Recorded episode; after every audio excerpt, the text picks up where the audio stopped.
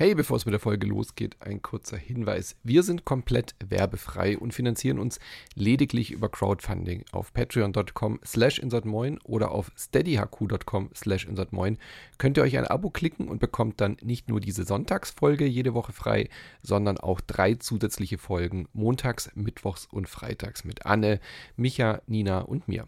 Wir würden uns sehr freuen, wenn ihr uns dabei unterstützt, auch dass wir 2023 noch weiter fleißig podcasten können. Patreon.com slash insertmoin oder steadyhq.com slash insertmoin. Vielen lieben Dank und jetzt viel Spaß mit der Folge.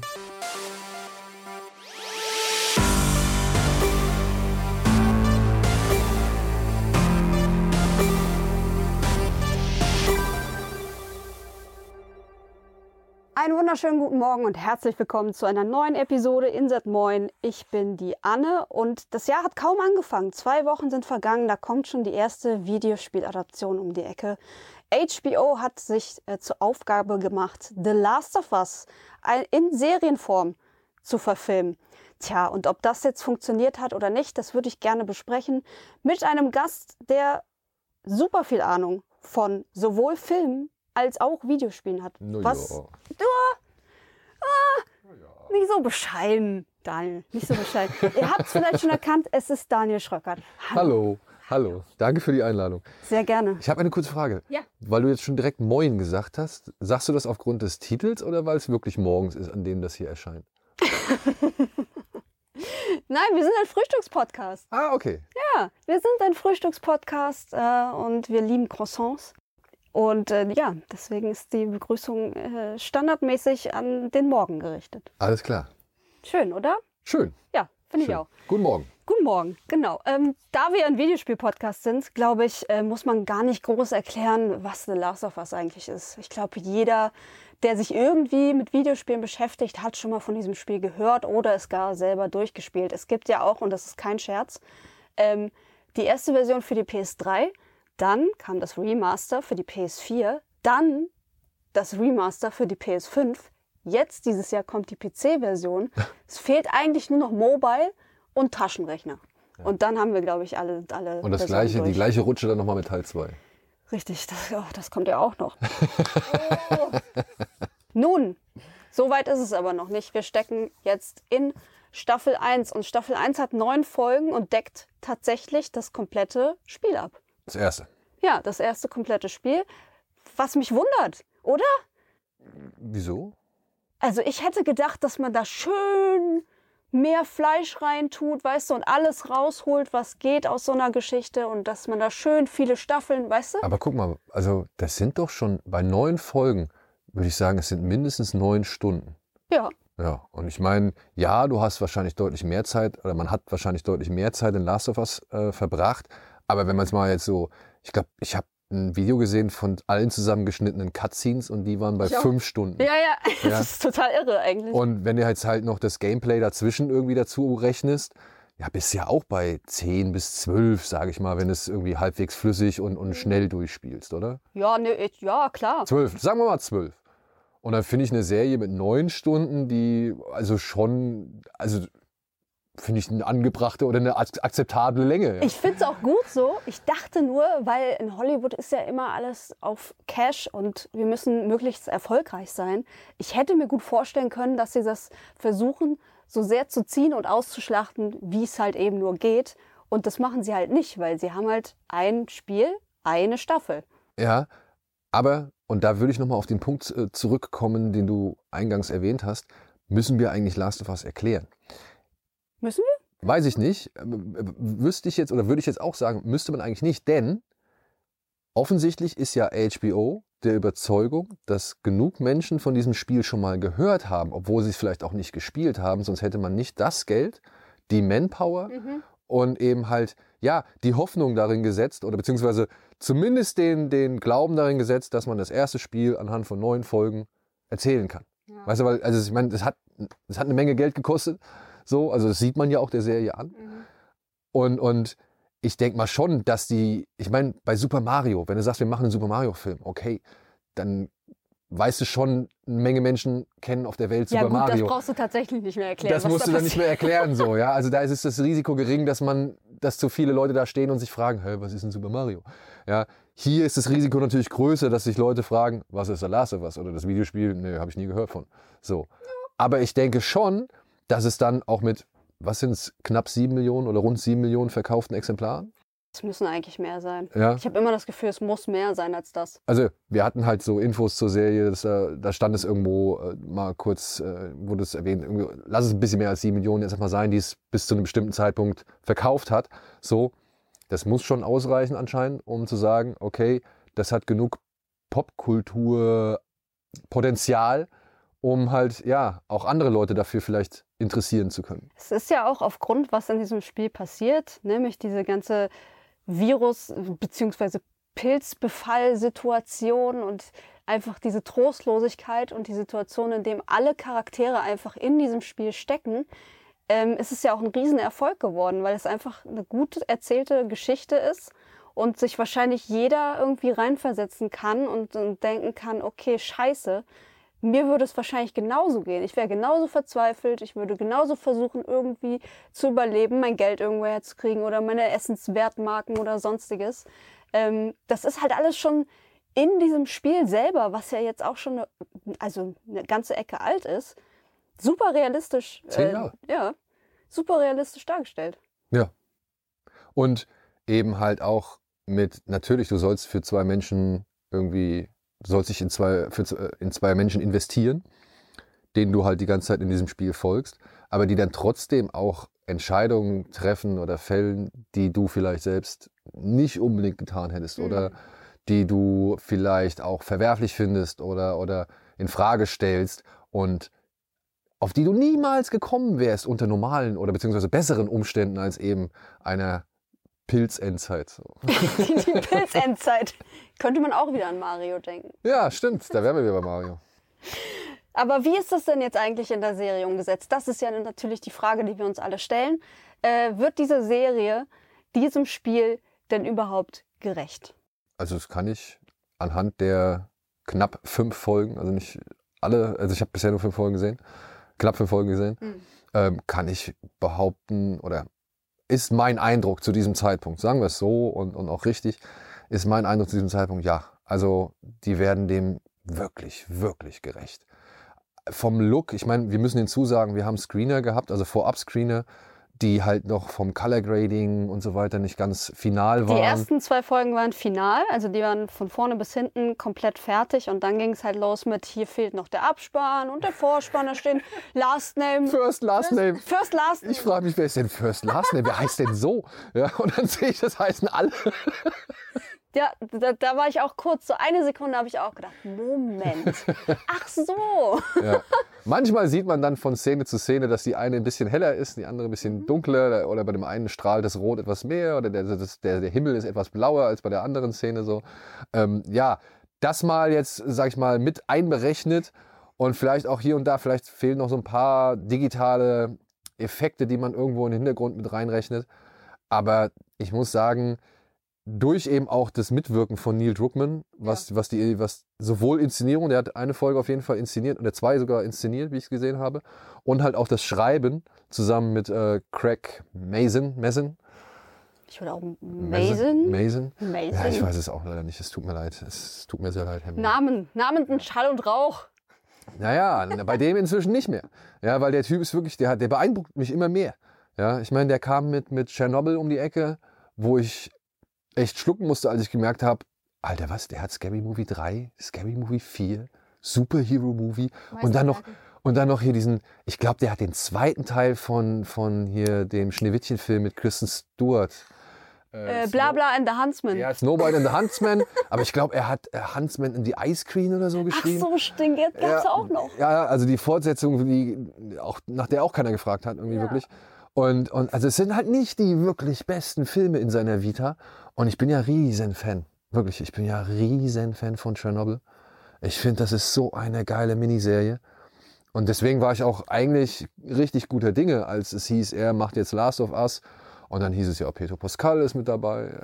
Ja, cool.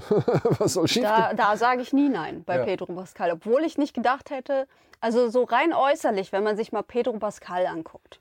So, wenn man, er steht jetzt da so vor dir, und dann würdest du auch denken, hm, irgendwie so stelle ich mir Joel nicht vor. Und dann am Anfang war es auch noch so, ne? Also die Serie beginnt auch mit dieser berühmten Szene ähm, um die Tochter Sarah und wie dieser ganze Ausbruch da eigentlich in Texas äh, stattfindet. Und da sah er ja noch relativ jung aus, Frisch. frisch, nicht verlottert, ne? Und dann habe ich halt, da habe ich halt nur Pedro Pascal gesehen, Ja, das muss ne? ich auch sagen. Da war ein bisschen mehr, da war er ein bisschen mehr Pedro Pascal, beziehungsweise das hätte auch Narcos sein können. Ja. Oder so. Und ähm, ja, da gebe ich dir recht. Aber spätestens, wenn wir ihn dann 20 Jahre? 20 Jahre später sehen und er dann auch so ein bisschen graumeliert ist, so, dann muss ich sagen, hey, da gab's, da gab's so einen Shot, da sitzt er, glaube ich, an einem Tisch mit seiner Jacke an. Und da dachte ich, ja, Mann, das ist Joel. Ja, also das, das war wirklich, Ja. es ist eine gute Wahl. Und Frau Ramsey, Mhm. ja, nein, sie sieht nicht wirklich aus wie Ellie Nö, sie sieht nicht aus wie Ellie, aber sie ist genauso aufmüpfig und nervig. Genau, und ich finde, ich finde die, die Anmutung trotzdem und auch zu sagen, hey, wir haben jetzt hier nicht äh, Herrn Elliot Page, der das irgendwie hätte machen können, so, also damals noch perfekt. Ähm, das fand ich dann gut, dass man sagt, okay, dann wir versuchen halt den Typ zu finden, wir versuchen eine junge Darstellerin zu finden, die halt das auch wirklich glaubhaft rüberbringen kann. Und sind wir ehrlich, da wäre ähm, Herr Page mittlerweile auch nicht mehr, Nö. also der, der würde auch zu alt aussehen, egal wie sie ihn- Zumal er ja immer schon gesagt hat, er will damit nichts zu tun haben und er will da, da gar nicht irgendwie äh, genannt werden oder damit verglichen werden, ähm, ist das natürlich auch ein bewusster Schritt hin, also weg von dem ursprünglichen Aussehen von der jungen Ellie. Genau. Ne? Also Und das finde ich, das finde ich insofern cool, weil man muss sagen, bislang macht Frau Ramsey eigentlich einen echt ganz guten Job. Also sie ist anstrengend.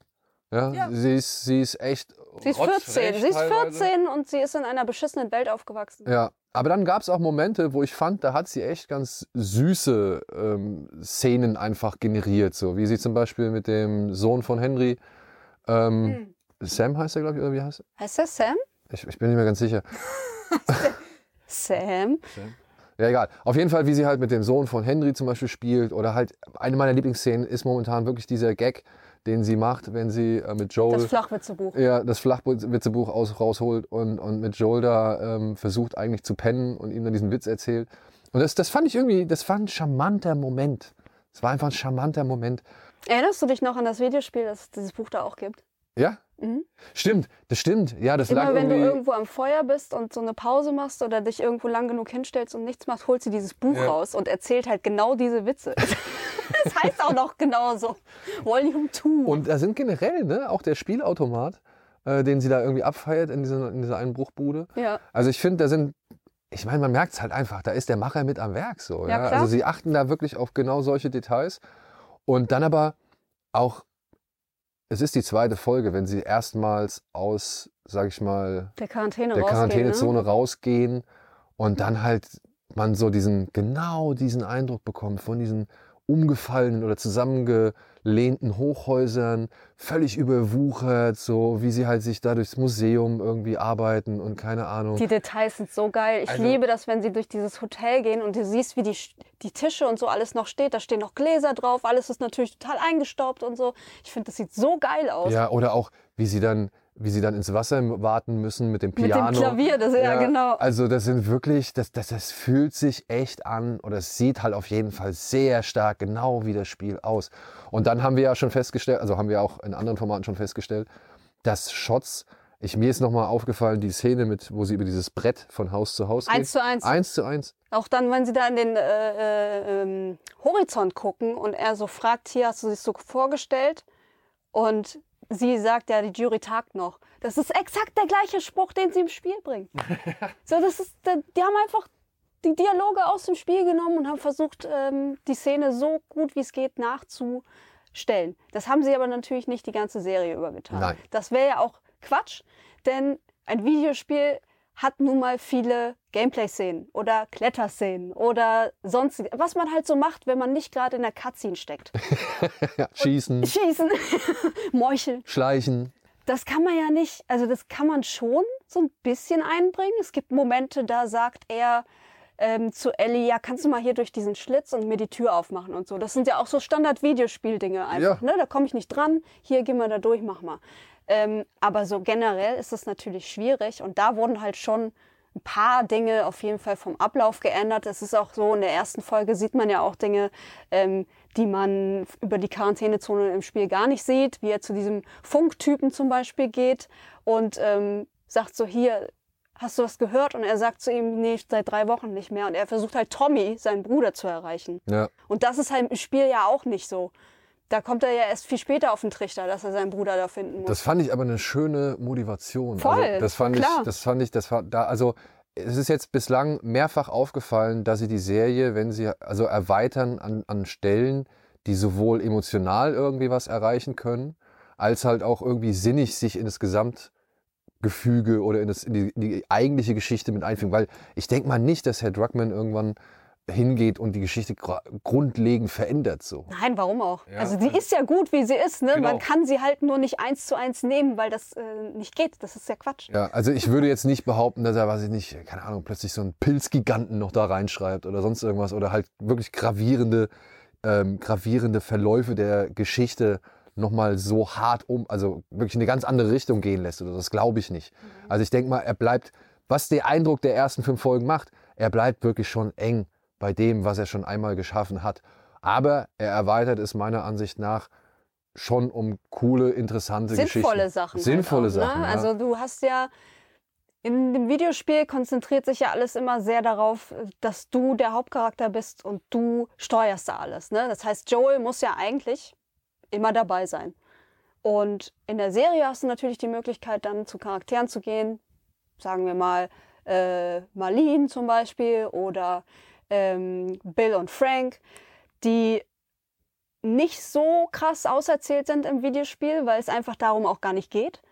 Aber für die Serie ist das einfach ein schönes Beiwerk, weil es, weil es das Ganze noch für dich emotionaler macht und auch mehr Hintergrund schafft, einfach über diese Situation, die in dieser, diesem Ausnahmezustand eigentlich herrscht. Und ich muss sagen, ich fand die Geschichte von Bill und Frank, Ich fand das voll schön. ja, wirklich, das war eine schöne Liebesgeschichte so und, und ich musste echt gerade überlegen, woher ich Frank kenne.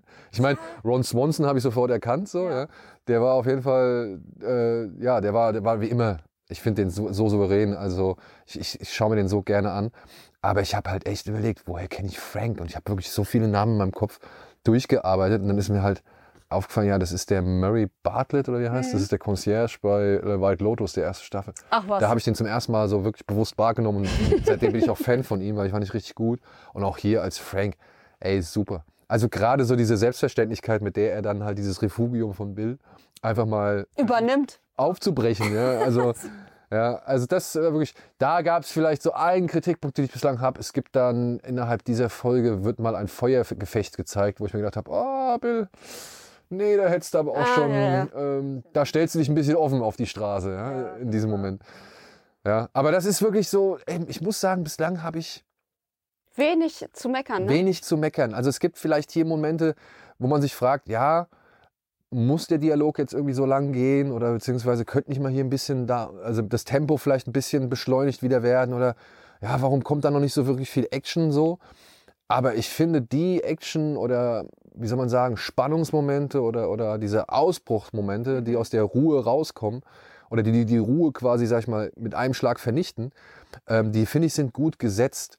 Und gerade auch die, ähm, wie zum Beispiel die ganze Umsetzung mit Tess, was das angeht. Test ist mega. Ja, Anna Torf auch ähm, gute Besetzung, sehe ich sowieso, habe ich in Mindhunters gerne gesehen, äh, da fand ich sie echt cool. Stimmt, ich habe die ganze Zeit überlegt, wo ich die schon mal gesehen habe. Ja, ja. Also, und auch die Szene, die, also das, das, das haben sie echt äh, wirklich Du meinst gut die Szene? Die Szene, ich meine Ja. die Szene. Die fand ich ein bisschen seltsam. Aus Gründen, die ich hier jetzt nicht explizit äh, auseinanderdröseln kann. Ja, man muss vielleicht sagen, dass das auch eine Ursache vielleicht dessen ist, was sie halt mit der Erkrankung nochmal Ja, in Szene ja. gesetzt haben. Ja, ja. Ja, also insgesamt ist es natürlich auch ein bisschen abgeändert und ein bisschen, sagen wir mal, heikler gemacht worden, um es interessanter zu machen. Ja. Ist okay. Ja, es man natürlich, es werden natürlich halt auch ähm, schon hier und da gerne mal, ne, wird auf die, auf die dicke Hose gemacht oder dickere Hose gemacht. Und es wird auch ordentlich aufgefahren. Man sieht in einer Folge zum Beispiel mal, ja, so viele Menschen, die man eigentlich sonst immer nur einfach abknallt, aber man sieht halt, wie die sich alle zum Beispiel mobilisieren. ja, und merkt halt, was da eigentlich für eine ja, Gegenmacht existiert. So, das fand ich auch schön. Und ja, man, man hat dann auch eine, ich, wie heißt sie? Lins, Linsky, die Rose aus Two and a Half Men. Boah, da fragst du mich zu viel, ey. Melanie, glaube ich. Also ich fand halt die Einblicke in, in gewisse Bereiche, die man im Spiel nicht so bekommen hat, was die Gegenseite zum Beispiel angeht oder die Bedrohung angeht. Ähm, das, das fand ich auch gut. Also es war nicht brauchbar. Ja? Ja. Und es schafft halt, und das muss ich sagen, das schafft halt immer mehr. Es gibt irgendwann mal auch äh, eine Szene, da sieht man so Aufstände, sage ich jetzt mal, oder so, so Rebellionen Mhm. oder, oder, oder wirklich auch das Ende einer, eines Aufstandes. Das sorgt für ein unangenehmes Grundgefühl. Also, wo das Spiel vielleicht immer noch mit, mit den Klickern um die Ecke kam oder mit den Infizierten, Mhm. die halt so die Bedrohung, für die Bedrohung Eigentlich die gesorgt haben größte Bedrohung sind. die größte Bedrohung Spiel, dargestellt ja. haben, muss ich sagen, dass sie es jetzt auch geschafft haben, nochmal eigentlich den ja, verwahrlosten Zustand der Welt Ja. nochmal ein bisschen mehr nach vorne zu rücken. So. Und das hat mir eigentlich ganz gut gefallen. Ich finde auch, aber das Stichwort Klicker, meine Fresse, Alter. Und ich habe mich, sehr krass. ich hab mich so auf den Moment gefreut. ja, ne? ich auch. Ich wusste ja auch, was jetzt kommt. So, ich so, ja. Und dann, oh, und dann Und wie klingt's? sie. Wie klingt's? Wie wird's klingen? Wie wird's rüberkommen? So, ich war echt gespannt und auch da muss man wieder sagen, akkurat. Übel, übel. Ja, wirklich. Und wenn du sie, also man sieht sie halt sofort, nicht sofort, ne? Weil sie schleichen ja durch dieses Museum und dann kommen die halt da um die Ecke und, und irgendwann gibt es den äh, Moment, wo sie halt dann mal ins Licht treten quasi. Und die sehen eins zu eins aus wie im Spiel, das ist zu hart und die bewegen sich so wie im Spiel, sie klingen wie im Spiel und du denkst, was geht ab? das ist schon richtig gut. Und dann gab es auch noch mal einen Moment, da wusste ich, da wüsste ich jetzt nicht mehr, weil ich muss auch sagen, das Spiel ist zehn Jahre her, dass ich das gespielt habe. Ne? Ja, also wirklich den, den gesamten Werdegang kenne ich da halt nicht mehr und, nicht, und auch nicht jede einzelne Cutscene so. Ja? Aber es gab eine Szene, in der sie Ellie eine gewisse finstere Note gegeben haben. Ich weiß nicht, ob die im Spiel war. Mhm. Nein, ist sie nicht. Ist sie nicht, ne? Nee. Äh, weil die, die hat mich auch so wie halt viele Momente, wo ich wusste, nee, das kenne ich nicht aus dem Spiel. Nee, das gibt, nee. Ja, hat auch die Szene mich dann schon irgendwo auf, der, auf dieser Seite sein lassen und nicht unbedingt, oder habe ich das vergessen, denken lassen so, ja. Und, Nein, man erinnert sich an mehr, als man glaubt. und da Also, bin ich halt auch, ähm, bin ich auch ein bisschen überrascht, dass sie ihr dann halt doch schon so eine gewisse Härte schon von vornherein, sag ich mal, Mhm. Ähm, zugestehen oder, oder ja, jetzt als Charakteristik irgendwie äh, dazu schreiben, ja. Und das fand ich, fand ich auch überraschend, ja. Also ich muss sagen, ich bin gespannt, wie es weitergeht. Ich freue mich auf die nächsten Folgen. Ich werde es mir auf jeden Fall bis zum Ende angucken, weil ich mich auch vor allem auf zwei bestimmte Momente freue. Ja, okay. Das, okay. Ja. Jeder weiß, glaube ich, welches einer dieser Momente Ich sein denke schon, ich denke schon. Aber es geht auch vor allem darum, dass eine bestimmte Figur durch einen bestimmten Gang zu ganz viel Strobolicht läuft. Das Ja. fand ich bei damals bei dem, bei dem Spiel, fand ich tatsächlich einen richtig starken Moment innerhalb des Gameplays. Nicht nur innerhalb von irgendwie einer Cutscene oder Mhm. sowas, so, sondern wirklich innerhalb des Gameplays, wo eigentlich nicht viel passiert, aber du weißt oder du ahnst oder du befürchtest in diesem Moment eine Menge. Und das, dieses, das fand ich sehr intensiv zu, zu dem damaligen Zeitpunkt. Das hat mir echt gut gefallen. Und ich bin halt gespannt, wie sie, wie sie oder ob sie das auch in der Serie umsetzen können.